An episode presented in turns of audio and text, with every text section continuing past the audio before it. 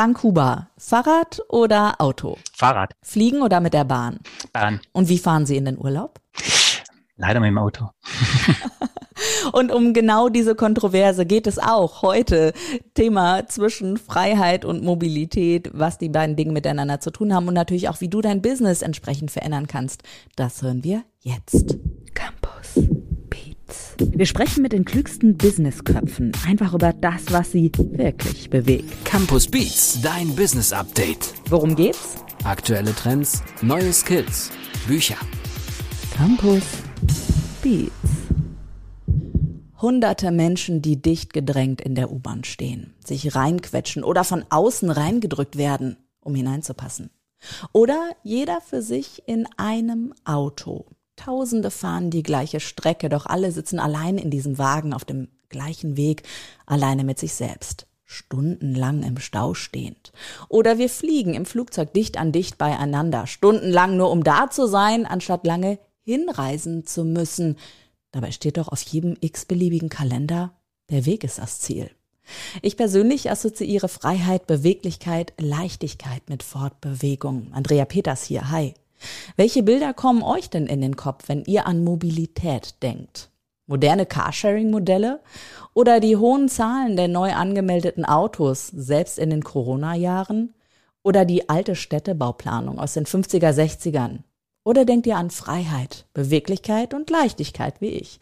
Was denkst du? Fest steht, in dieser Folge wird vieles auf den Kopf gestellt. Und durch diese Folge fahre ich im wahrsten Sinne, man sagt ja auch Sendung fahren als Radiomoderatorin und Podcasterin. Und im Cockpit sitzt mit mir Professor Dr. Frank Huber. Hi, schön, dass Sie da sind. Hallo, Frau Peters. Sind Sie ready for takeoff? I'm ready for takeoff. Schön, dass Sie da sind digital, denn mit niemandem sonst möchte ich über das Thema Mobilität sprechen und mit kaum jemandem geht das ja auch so ausführlich. Frank Huber, vielleicht mögen Sie gerade mal sagen, warum Sie genau der Mann für die Mobilität auch sind. Ja gut, wir befassen uns schon seit etlichen Jahren bei unserem Lehrstuhl mit dem Thema Mobilität und haben auch im Laufe der Jahre einfach auch ein paar Daten gesammelt, ein paar Fakten gesammelt, die dann irgendwann auch mal irgendwo komprimiert in ein Buch reingeschrieben werden mussten.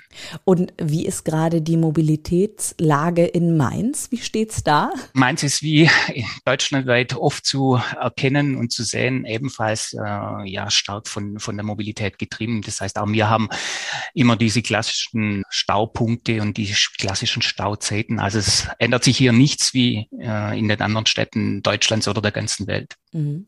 Ihr Buch erschien im Campus Verlag, heißt Mobilität für alle auf Knopfdruck, zusammengeschrieben mit Johann Jungwirth und Andreas Hermann. Grüße raus an die beiden. Wo sind Sie denn gerade mobil unterwegs? In der Welt wahrscheinlich auch, oder? Ich denke, wahrscheinlich sind die auch und immobil unterwegs. Mhm. Und äh, Herr Huber, ich möchte direkt mit einem Gedanken ähm, einsteigen, der mir oft zum Thema einfällt. Mehr Mobilität gleich mehr Zufriedenheit, bessere Jobs, mehr Verdienst, ne, aber auch mehr Belastung für Umwelt, Infrastruktur und Gesundheit. Haben Sie sich das jetzt als Lebensaufgabe gemacht, diese Kontroverse zu lösen? Ja, eine Lebensaufgabe war es jetzt tatsächlich nicht. Also wir sind tatsächlich auch in das Thema irgendwo dann reingetrieben worden, weil wir natürlich auch selbst Opfer dieser ganzen Mobilität sind. Äh, es ist allerdings tatsächlich so, dass diese Automobilindustrie und auch das, was da damit zusammenhängt, also das Produkt von einem gewaltigen Paradigmenwechsel besteht und diesen Paradigmenwechsel, den wollten wir einfach auch so mm, einfach von unserer Seite aus nochmal äh, neu durchdenken und, und einfach auch begleiten. Was ist denn da Neues bei rausgekommen bei der Buchrecherche? War, waren auch Dinge dabei, die total überraschend waren? Ja, es waren schon ein paar Sachen dabei, wenn man sich dann mal in die Niederungen der Fakten begibt, ja, dann wird es einem ja ganz, ganz anders. Also man wird es einem ganz schwindlig. Ähm, wir haben eben mal einfach ganz einfach angefangen mit den Anzahl der Fahrzeugen, die wir weltweit gezählt bekommen haben und kommen da auf eine Zahl von ein, also anderthalb Milliarden Fahrzeugen, die letztendlich 16 Billionen Kilometer pro Jahr fahren. Ja. Das sind unglaubliche Strecken, ja, die hier pro Jahr zurückgelegt werden. Also äh, das ist ungefähr 22 Mal von der Erde bis zum Mond und zurück. Das ist natürlich schon schon beeindruckend. Ja. Wie kommt denn jetzt zusammen, dass, naja, immer noch, also ich bin noch immer bei diesem Gedanken, wie kommt das jetzt zusammen, die Mobilität, die idealerweise klimagerecht ist und auf der anderen Seite aber auch weiter die Wirtschaft nach oben bringen kann. Ja, das ist natürlich ein Zwiespalt, vor dem wir heute stehen. Wo akzentuiere ich möglicherweise auch oder kann ich es tatsächlich schaffen, beide Sachen unter eins zu bringen, also quasi die Quadratur des Kreises hinzubekommen?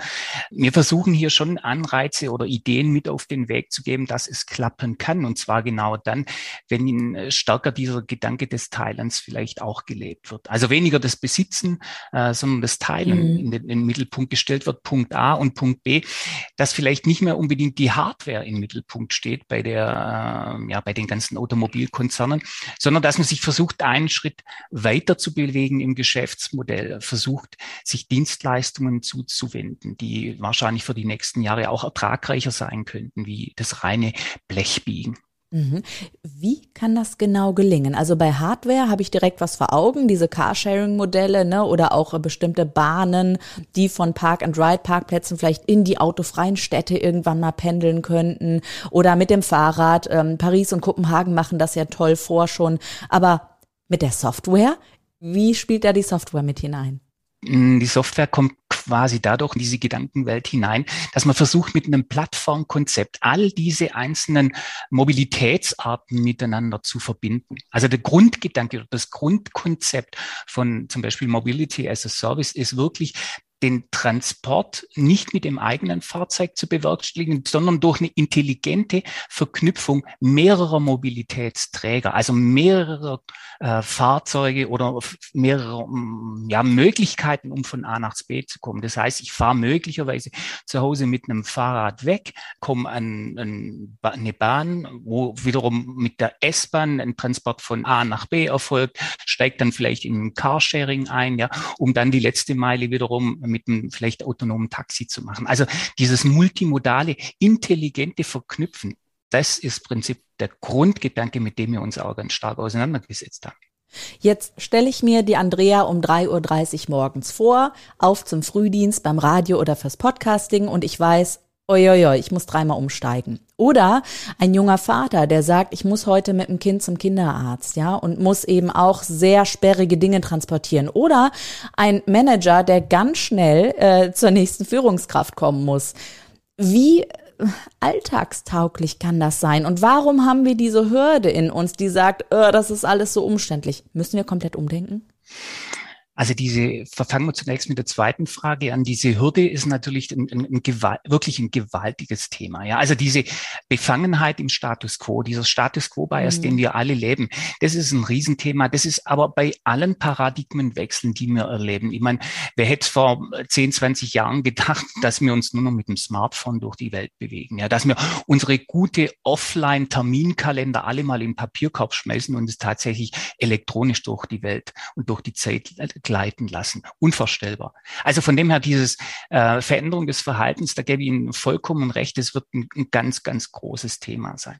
So, und die zweite Frage, wie kommt denn A, der eine A von A nach B, beziehungsweise die andere, wo ein anderes Problem hat?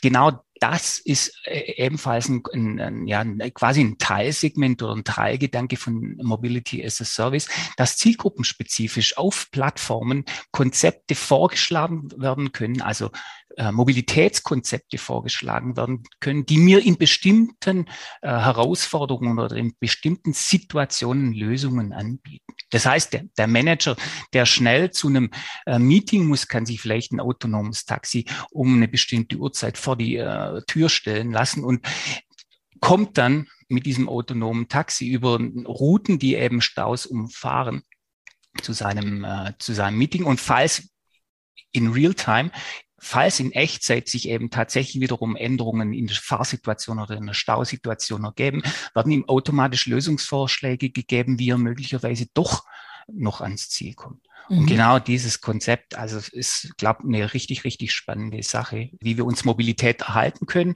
und trotzdem aber ähm, umweltpolitisch auch noch einigermaßen mit dem grünen Daumen ans Ziel kommen.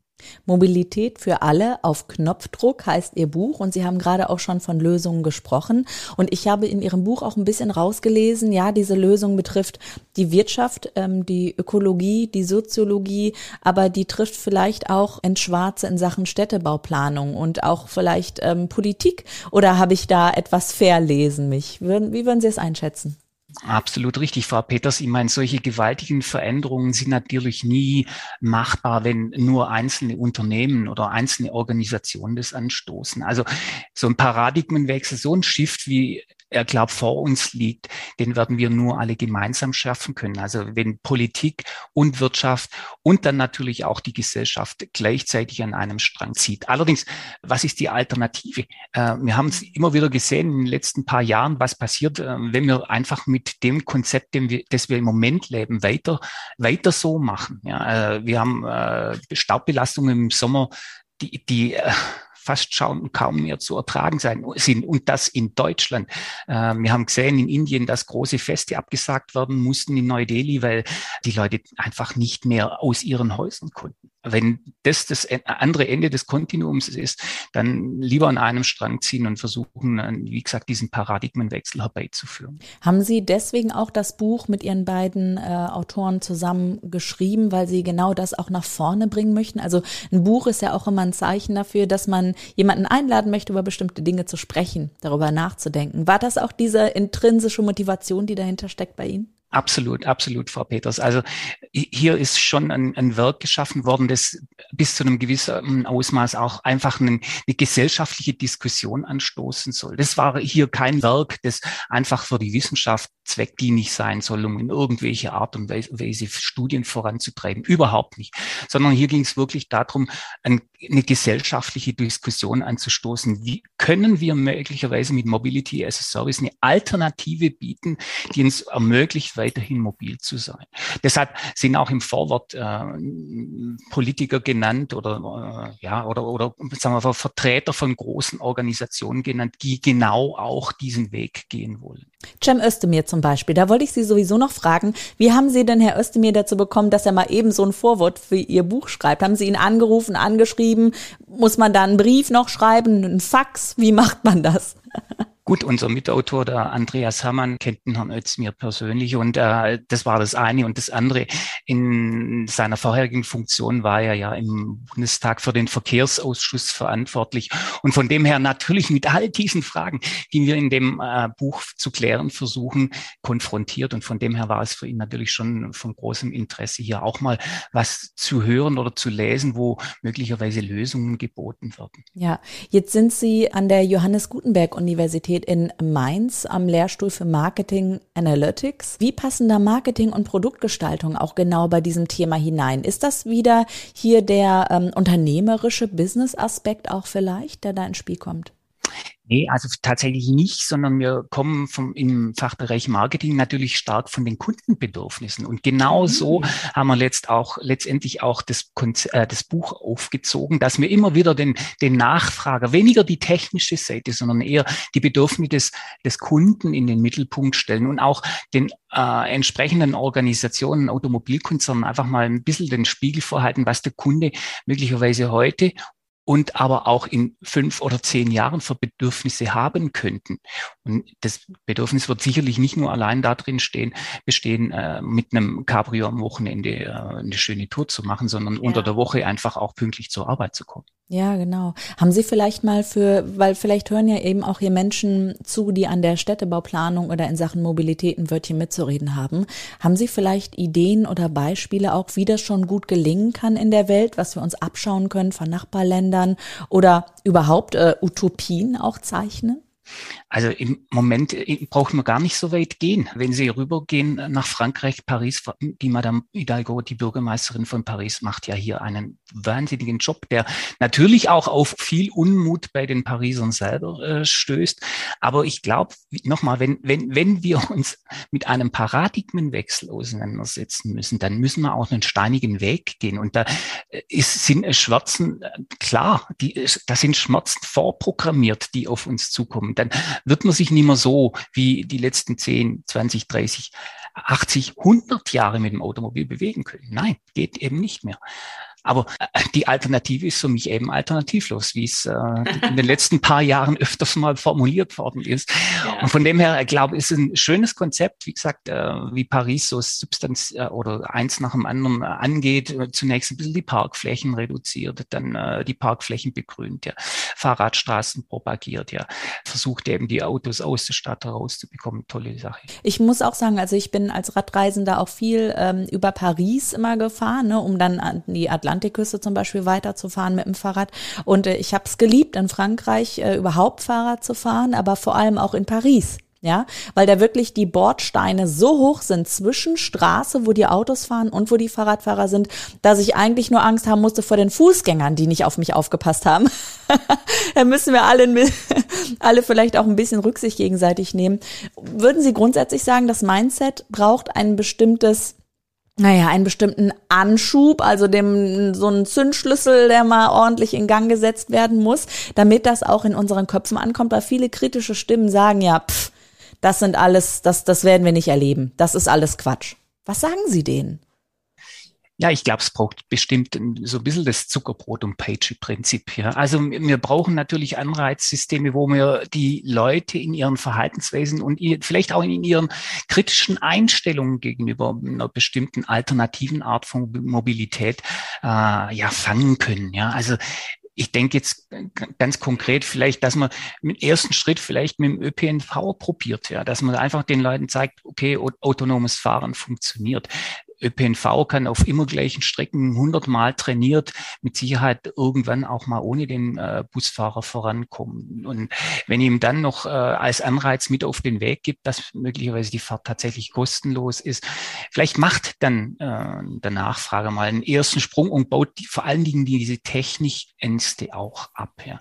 Wir haben letztens eine Studie gesehen von der Marktforschungsgruppe Peer äh, aus den Vereinigten Staaten, wo selbst die Amerikaner, die für mich als technikfreundliches Land galten, immer noch äh, 37 Prozent eine gewisse Skepsis haben gegen autonomen Fahren. Und wenn, wenn man das natürlich auf deutsche Zustände überträgt, der Deutsche ist vielleicht doch nochmal ein Tick konservativer, dann muss man diese diese Widerstände oder diese Hürden einfach versuchen zu überwinden, indem man entweder Anreize setzt oder vielleicht bis zu einem gewissen Ausmaß halt auch sanktioniert, indem man Parkräume eben versucht zu reduzieren. Das Anwohnerparken in deutschen Städten kann deutlich teurer werden, ist gerade in der Diskussion und wir befinden uns gerade im Frühling 2022 in dieser Podcast-Aufzeichnung und da möchte ich auch noch ein schönes Beispiel erzählen. In Soest im Sauerland fährt gerade ein ganz kleiner Bus umher ohne jemanden drin, weil das ist noch ganz äh, ja im Versuch, also ohne Fahrer, ja, aber natürlich auch ohne Menschen, die mitreisen, aber es steht dann doch immer noch ein Mensch da und beobachtet so ein bisschen. Und im Rheinland zum Beispiel sind auch einige Teststrecken schon für autonomes Fahren angedacht? Also, Herr Huber, haben wir irgendwann autonomes Fahren in Deutschland oder autofreie Innenstädte? Ja, teilweise Sie haben es schon, also Sie äh, haben angesprochen, Deutschland äh, in Bad Bernach ist ein autonomer Bus gefahren. Ich muss ganz ehrlich selber eine persönliche Geschichte erzählen. Ich war in, äh, vor zwei Jahren in äh, Barcelona auf einer Konferenz, Smarties City Konferenz. Da war ein großer Bus für 60 Personen. Wir sind alle eingestiegen zum Konferenzgebäude, einmal quer durch die Stadt. Äh, wo wir ausgestiegen sind, haben wir festgestellt, es war kein, kein Busfahrer an Bord. Und Sie können sich vorstellen, dass der Verkehr in Barcelona nicht unbedingt so geordnet äh, ist, wie wir ihn in Deutschland kennen, sondern da ist schon, äh, sagen wir, ein gewisses Ausmaß südländisches Flair auch im Fahrverhalten bemerkbar. Und trotzdem, ja. äh, und trotzdem kam äh, es wirklich zu nicht ein in, in einer Sekunde zu irgendwelchen Problemsituationen. Also faszinierende Art und Weise, äh, die Zukunft zu erleben. In Italien habe ich gelernt, ich hupe vor jeder Kurve, einfach nur um zu sagen, hallo, Vorsicht, ich komme hier mit meinem kleinen Knoten um die Ecke gerast, ja, mit einem Auto. Oder auch äh, sehr schön, in Italien bin ich mal runtergefahren im Auto und da war keine Motorbremse, obwohl ich im ersten Gang geschaltet bin und der Motor hat sehr hoch gedreht und alle standen am Straßenrand und haben geklatscht. Ja, so kann man es eben auch machen, ja, also einfach mal zu den Nachbarn in Europa gucken. Herr Huber, wir driften gerade ein bisschen ab in unsere Urlaubsgeschichten, aber was soll es? Ist. Mobilität hat ja auch viel eben mit der Persönlichkeit zu tun. Würden Sie sagen, das ist ein Teil unserer Persönlichkeit, der auch Freiheit bedeutet, den wir nicht abgeben müssen, sondern umdenken können in Zukunft? Absolut. Durch die, durch die Art der Sozialisierung, wie wir Mobilität erfahren haben in den letzten Jahrzehnten, ist es klar, dass es ein Teil unseres, unserer Lebenswelt ist. Und diese Lebenswelt jetzt zu verändern, ist natürlich schon, äh, ja, dramatisch. Also das ja. bedarf schon einen gewissen Mutes. Ähm, wie gesagt, es bedarf vielleicht auch gewisser Anreize. Auf der anderen Seite, wenn man sich überlegt, ich meine, 1,3 Millionen Verkehrstote pro Jahr, äh, 50 Millionen äh, Verletzte pro Jahr weltweit. Vielleicht sind es auch auch Zahlen, wo man einfach mal Gedanken anderer Natur macht. Ja, man, klar, man kommt natürlich immer durch. Ja, man, selber wird ja nie in Unfall verwickelt, aber wenn man vielleicht mal darüber nachdenkt, was es auch ökonomisch bedeutet, ja, ich meine 2,6 Billionen US-Dollar Unfallkosten.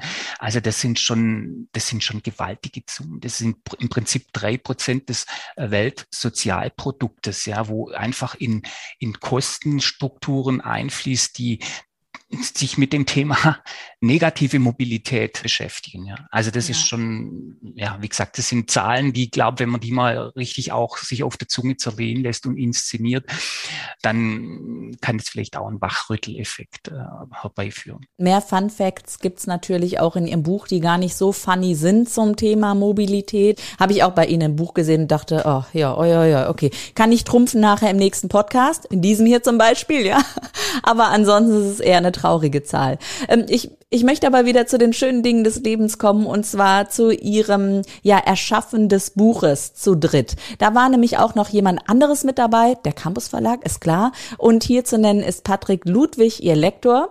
Wir hören mal rein, was er ähm, zu der Zusammenarbeit zu sagen hat. Los geht's.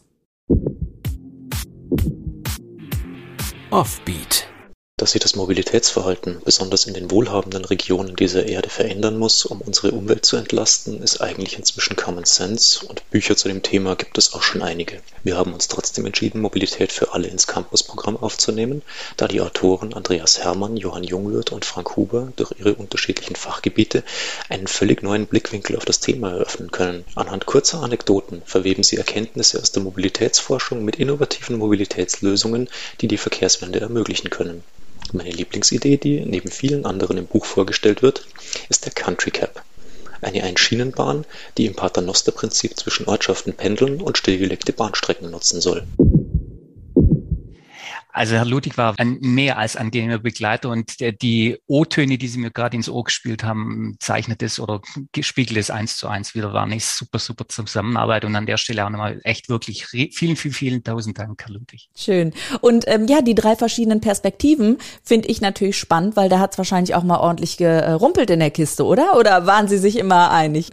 Schreiben? Es war jetzt tatsächlich wie in einer angenehmen Ehe. Ja, also es hat überhaupt nie in einer Phase des äh, Buches und das war wirklich ein Zeitfenster über fast zweieinhalb Jahre, einen Moment gegeben, wo es irgendwo geknirscht, gehakt oder gestritten worden wäre unvorstellbar. Grüße in dem Sinne nochmal an ähm, Johann Jungwirth und Andreas Hermann. Und wenn ihr auch Lust bekommen habt, ja, auf mehr Mobilitätsinfos, dann gerne mal reinschauen ins Buch. Ist klar, ich sag nochmal, wie es heißt.